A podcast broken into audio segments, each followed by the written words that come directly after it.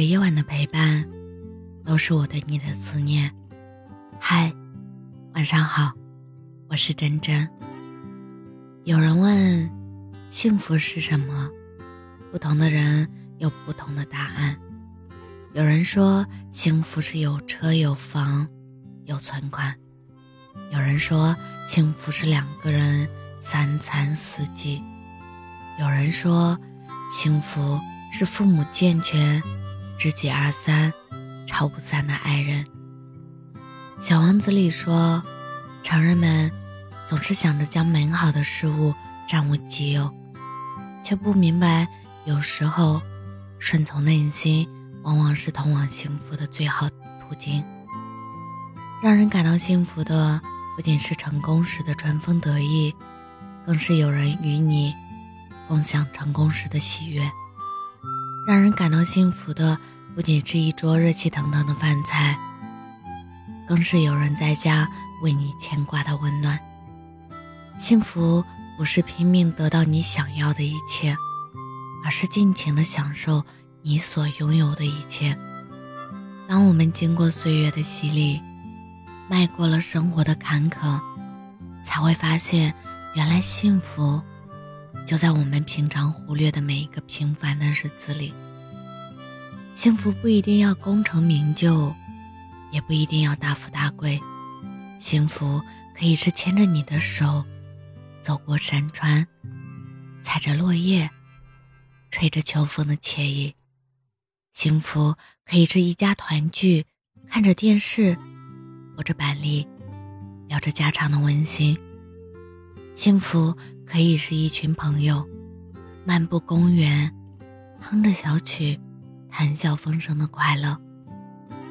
苏格拉底说：“世间最珍贵的，不是得不到和已失去，而是把握现在能把握的幸福。”余生，愿我们能在大大的世界里，找到属于我们的小小幸福。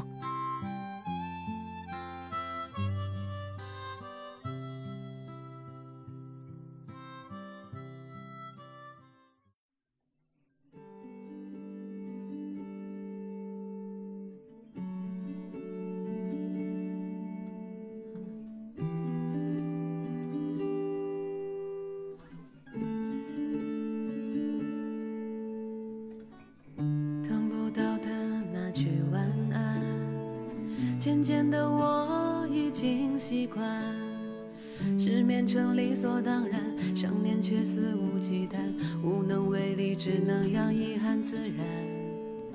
被你左右的情绪多伤感，就连一句撤回都在试探。就算结局是遗憾，还无止境的纠缠，婚后都小心翼翼，怕彼此为难。怎么做才能够被你偏爱？是否情话要足够动听才能叫例外？而你置身事外，不动声色就将我击败。我到底要什么样的姿态你才喜爱？就像是自卑的丑八怪在角落期待，是否会有个意外？你或许能看到我的存在。被你左右的情绪多伤感，就连一句撤回都在试探。就算结局是遗憾，还无止境的纠缠，问候都小心翼翼，怕彼此为难。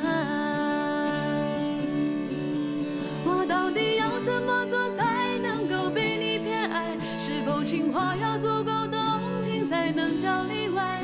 而你置身事外。